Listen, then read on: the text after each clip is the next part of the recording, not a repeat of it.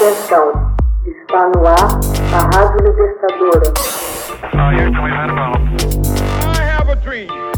Assim sendo, declaro vaga a presidência da República.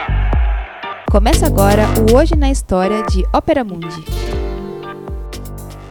Hoje na história, 18 de março de 1871, forma-se a Comuna de Paris.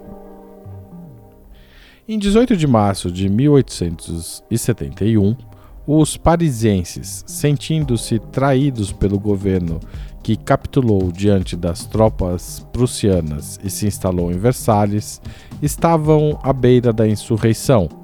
As tensões empurravam o chefe do governo, Adolphe Thiers, a retirar os canhões colocados pelo povo para se defender do inimigo. Os soldados encarregados da missão foram cercados em Montmartre por uma multidão pacífica e com ela se confraternizaram. Quando o general Leconte ordenou que as tropas atirassem contra a multidão, não foi obedecido, o que só fez aumentar a fúria do povo. O militar foi feito prisioneiro e executado junto com outro general, Clement Thomas. Após o episódio, Thiers deixou a capital com seu governo e se instalou em Versalhes. O Comitê Central da Guarda Nacional tomou o poder e organizou a eleição para a Comuna de Paris, o poder revolucionário que governou a capital francesa durante o curto período de 18 de março a 28 de maio. Na manhã de 18 de março, Paris foi despertada pelo grito de Viva a Comuna. O povo não se contentou em tomar o aparelho de Estado, colocou ele para funcionar por sua conta própria.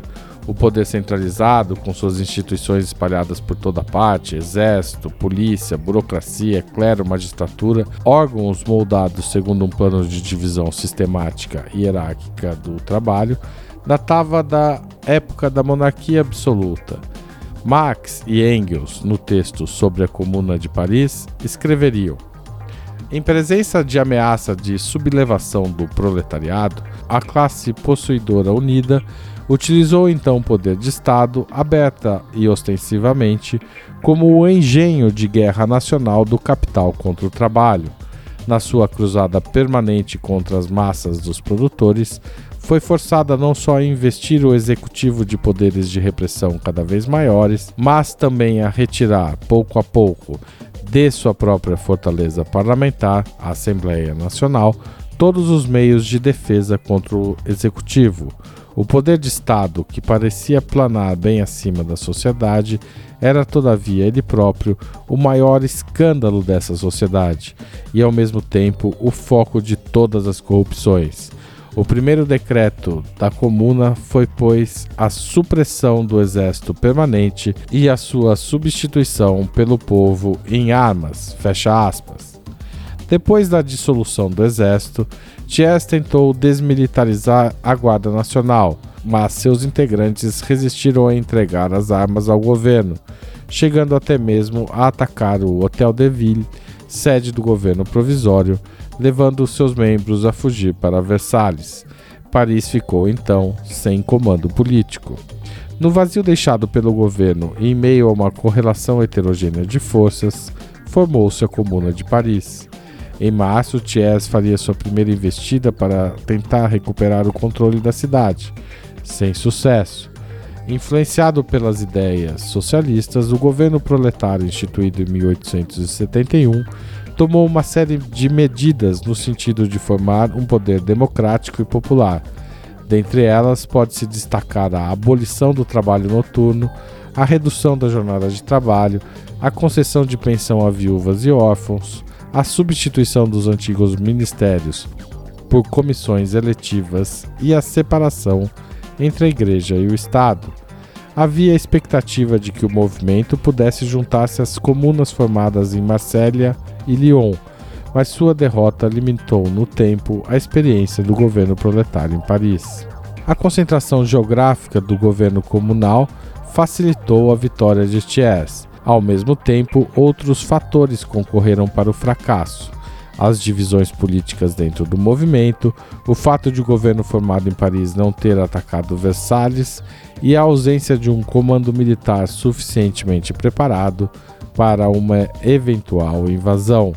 A experiência comunal acabou em 28 de maio, após sete dias de guerra civil, a chamada Semana Sangrenta. Enquanto medidas democráticas eram tomadas em Paris, Thiers negociava com a Prússia em Versalhes uma aliança para derrotar o governo comunal. Em troca de concessões da França, Bismarck libertou prisioneiros de guerra para que pudessem ajudar no cerco à cidade. Assim, em 21 de maio de 1871, mais de 100 mil soldados invadiram Paris, cerca de 20 mil mortos do lado parisense e outros milhares de exilados na Guiana Francesa foi o saldo do conflito. A derrota do governo comunal ensejou uma profunda reflexão no campo socialista.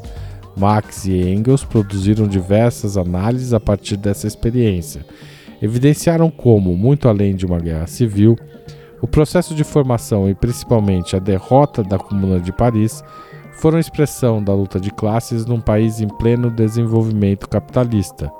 A derrota da Comuna de Paris serviria de laboratório para os bolcheviques de 1917. Hoje na história, texto original de Max Altman, locução de Haroldo Cerávulo Cereza, gravação e edição de Laila Manoeli. Você já fez uma assinatura solidária de Opera Mundi? Com 60 centavos por dia, você ajuda a manter a imprensa independente e combativa. Acesse www.operamundi.com.br/apoio.